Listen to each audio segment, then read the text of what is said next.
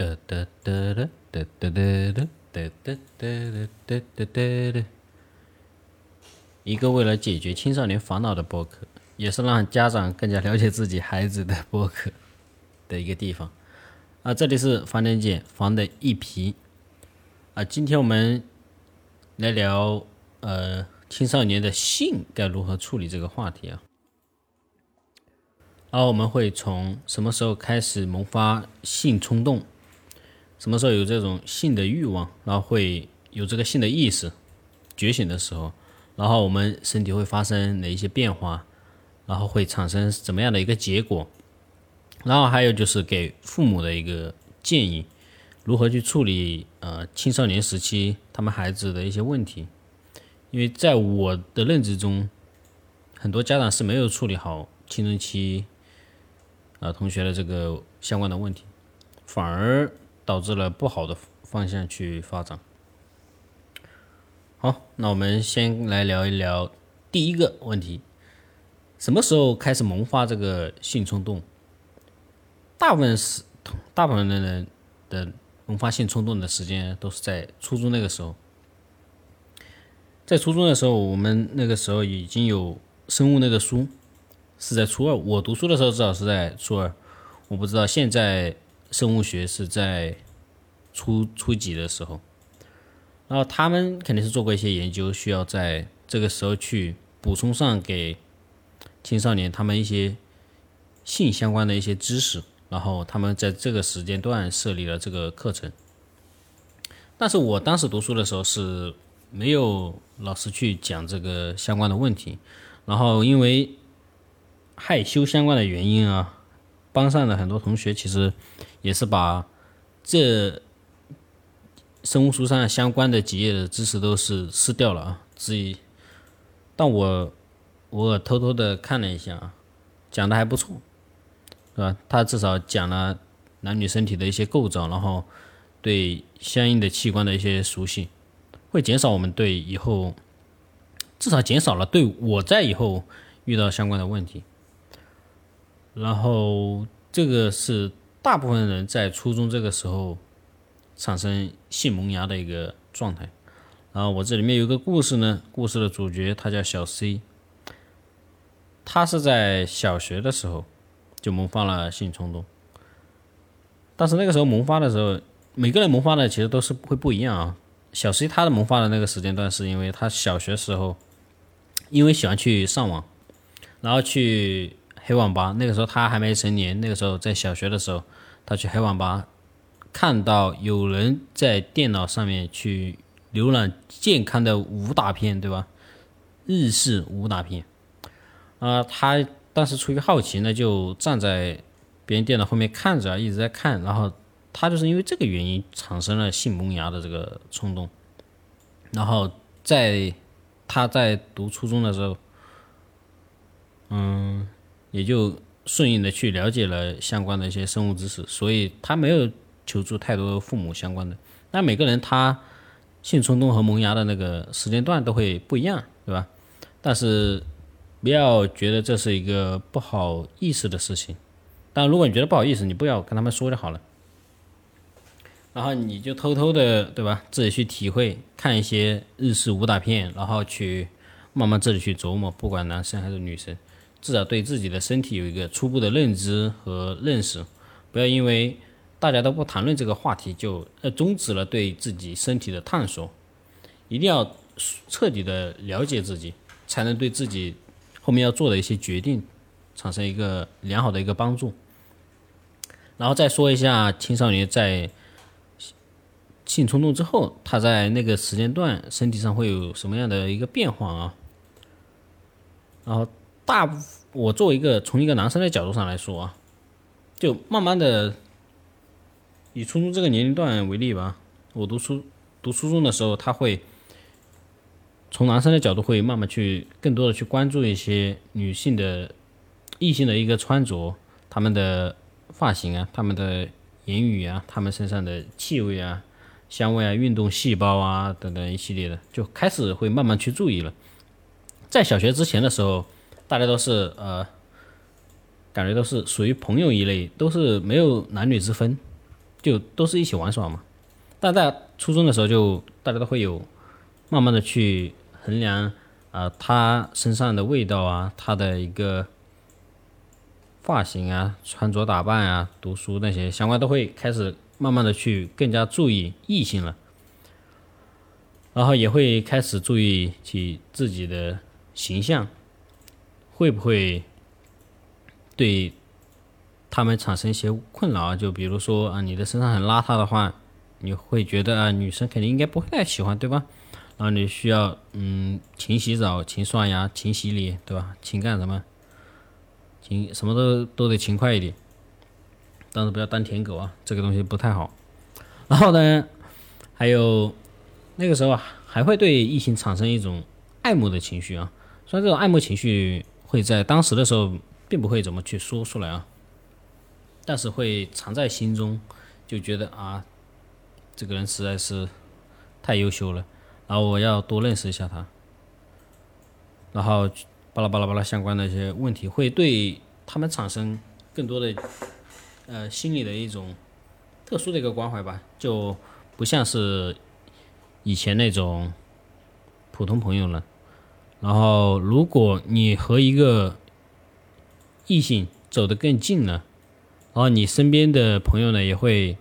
因此来去对你产生一种打趣啊，就是说啊，你又和这个女生走得很近很近，巴拉巴拉巴拉，对吧？等等相关的，我相信女生应该也会有这种问题啊，但是啊，请保持你正常的一个社交，不要去太多去理会他们这种呃。打趣的一个行为，然后去影响你的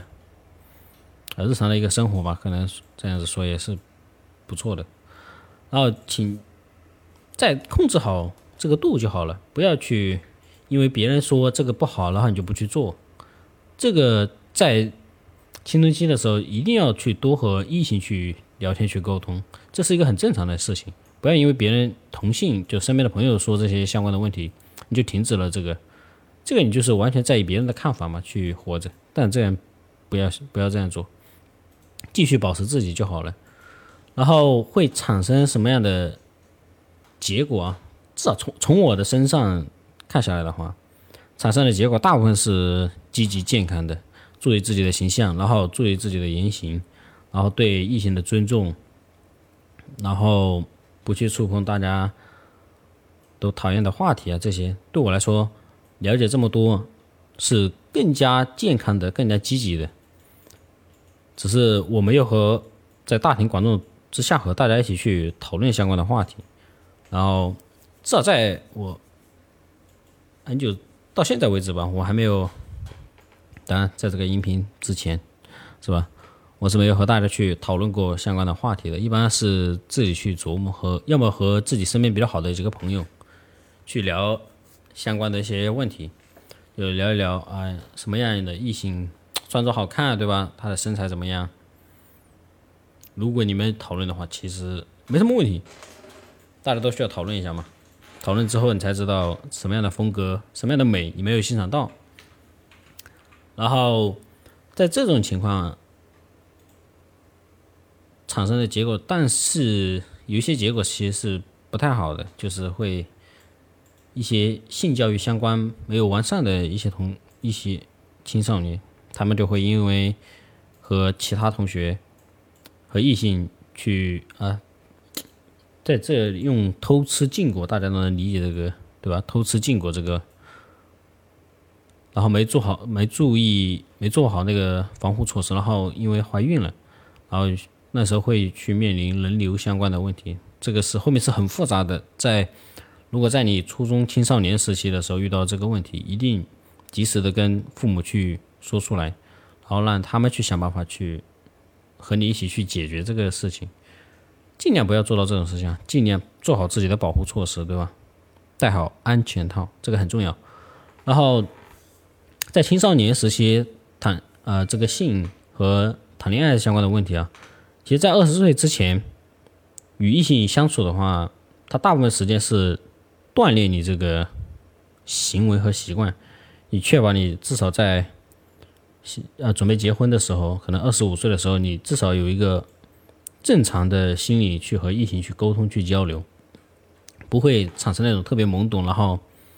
你还需要像打怪升级一样，需要那么多的时间去练习，对吧？没有那么多时间，也没有那么多异性去等着你，尤其是在二十岁之后，对吧？然后这个时候，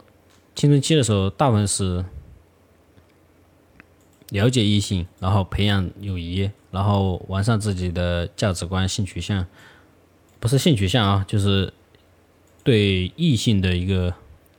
理解吧。然后以及对自己以后想和什么样的异性待在一起，至少定一个大概的基础，至少你在以后找女朋友的时候就会比较方便的、直觉的去找到相似的。然后后面就是聊，呃，与父母相关的，对吧？聊给父母听的，然后他们如何与孩子去谈论相关的话题，如何去培养，啊，他和。他孩子的一个关系，尤其是青少年对性这一块的问题。然后，这个和孩子去聊的话，首先是环境啊，然后以及话题如何去谈论到。如果你选择了一个特别压抑的环境，对吧？比如说你在教室，那太压抑了，旁边可能还会。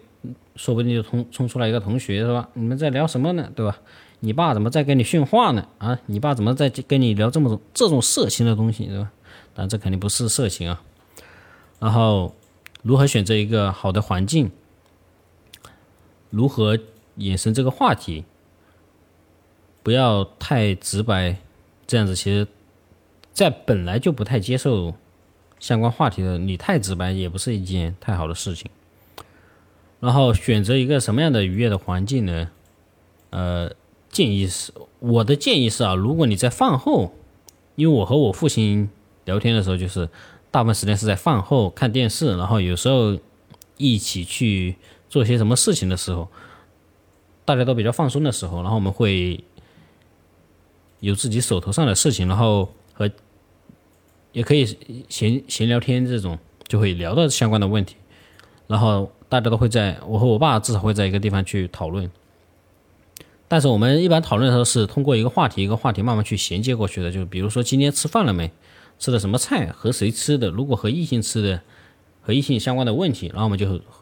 通过这种话题去延伸过去。然后，如果你是一名家长，然后你的孩子是在青少年的话，我觉得这种方式应该是比较适合的，至少从我和我爸的身上实验过。比较适合，然后聊到相关的问题，其实大家也没有太多的回避和相关的东西。然后这其中还有一个问题，就是孩子对家长的那种排斥的心理。我之前因为和我爸妈其实是有这种排斥心理的，就他们告诉过我很多东西不要去做，这个东西不要去做，那个东西不要去做，导致我。对他们所有的那些东西都有一种敬畏的那种感觉，就是我不想在他们面前聊相关的问题，因为我在他们面前聊这个问题的话，得到的回答一定是不能做，不要去做，不要去想。但我根本就就在这个方面是空白的，我就要需要去找其他的方式去解决我的疑问，然后找到我的答案。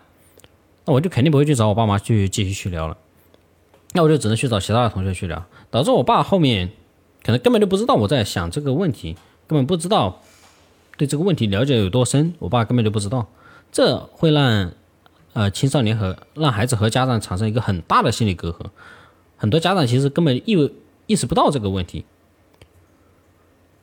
这个需要去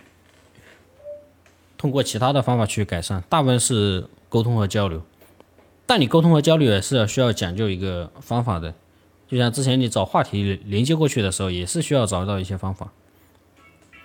然后这个多沟通的时候，其实就是你可以比较合理的去跟你的孩子去聊你对爱情的这个看法，是吧？在之前或者聊你之前的恋爱经验给你的孩子听，其实也是可以的，至少他们能作为一个参考，然后。你从中学到了什么？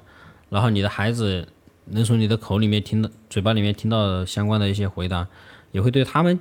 解答解答一些迷惑。这他们不会因为避讳谈这个问题，然后就选择不和你去谈。不和你去谈的话，他们就只能去找其他人去聊，他们不会对你的孩子去负责。所以一定要家长对孩子去多聊天、多沟通，产生一个良好的循环。呃，我之前其实，然后这里其实还有一个啊，啊，对我当时。去，然后啊，还有一个就是，孩子如果要隐瞒一个事情的话，如果家长是不支持，然后孩子又做了相关的事情，那么他所做的第一件事情，首先不要告诉谁呢？首先第一个就可以排除的是家长，因为家长他给你的答案一定是一个否的答案，他不会跟你去解释太多，你得到只有一个否，那么孩子肯定就会不告诉你，然后，嗯，你家的孩子。在你的心目中，可能还是一个比较好的一个样子，一个情况。这样子其实，嗯，至少不是什么好的方式吧？你会对你的孩子一直认为他是一个好学生，是吧？然后不读书、不看报、不上网、不打游戏、不打王者荣耀，什么不充钱、不看女主播等等一系列的，只会读书、只会吃饭。只会睡觉，只会听老师话，只会听家长话的这孩子，这种太假了，对吧？如果作为一个家长，你连你自己在青少年时期都不知道这样子做的话，那真的是挺失败的啊。然后这个其实更多的是你需要详细的去跟孩子去解释相关的问题，而不是只是说啊这个行，这个能做，这个不能做，而不是这种简单的答复。这种简单的答复的话，他一定会找其他的途径和方式去。了解相关的问题，到时候就不是通过你这边去了解了，然后你就和他就会产生一种认知的代沟。你觉得你家的孩子他不了解，他可能不感兴趣，但是你家的孩子就偷偷的了解，偷偷的感兴趣，偷偷的去实验，说不定那时候你就可以抱到一个孙子了，对吧？当然这个也不太好，不太好，一定要坚决杜绝这个问题，所以一定要良好的沟通。呃，然后我再讲一个故事啊，就是也是一个叫小 C 的同学，他在青少年时期呢，其实谈了恋爱，然后他的父母呢不让他谈恋爱，然后他他就就问为什么不让谈，他说你不要谈，就读书就好了，你谈恋爱对你也没什么帮助，对吧？多读书，多上啊，考上一个好的学校，然后找到一个好的工作，然后再去找女朋友会更好一点。而这个小 C 呢，他就听到他父母这样说的话，他就反而对这个东西产生了一个好好奇，他就偏偏想要去做这件事情。加上青春期的时候，也产生了相关的一些萌芽和冲动，然后他就会找女朋友去找异性，然后去玩，然后就慢慢的发展成为恋爱的关系嘛。但最后肯定是没有。结婚没有生孩子的，对吧？然后后面他在，嗯，他大学毕业后面很多年，他在跟他父母去聊的时候，他父母其实还是不太赞同这个问题啊。他说，啊，当时是他父母去催婚的时候，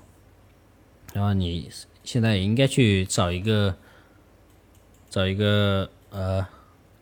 女孩子一起去结婚了。因为你也到这个年纪了，然后小 C 呢，他就跟他的父母说呢，他说：“其实我已经找了，然后什么时候找的？什么时候找的？我怎么不知道？他说我那时候是在呃读初中和高中的时候找的，是吧？那太早了吧，对吧？那不是早恋吗？那那确实是早恋。那小 C 他跟他父母说的时候，他父母在他二十岁的时候其实还是不太赞同。你看他这就是一个很明显的一个。”孩子屏蔽了家长，但家长却从来不知道孩子所做过的那些事情，就是因为他们的解释太简短了，而且就只有一个对与错，这种二次元或者说只有两个选择零和游戏，只有两个选择，一个对一个错。他为了让父母呃不再去说他做错了事情，他会选择不说，这就是孩子和家长之间产生的矛盾。然后这也是我们本期大概要聊的一个话题。我知道这一次可能，嗯，聊的其实还是有一个比较混乱的吧，因为我聊着聊着就聊到了下一个话题，然后，嗯，那就没了。然后让我们下次再见。然后这里是防得一皮，我是船长，下次见，拜拜。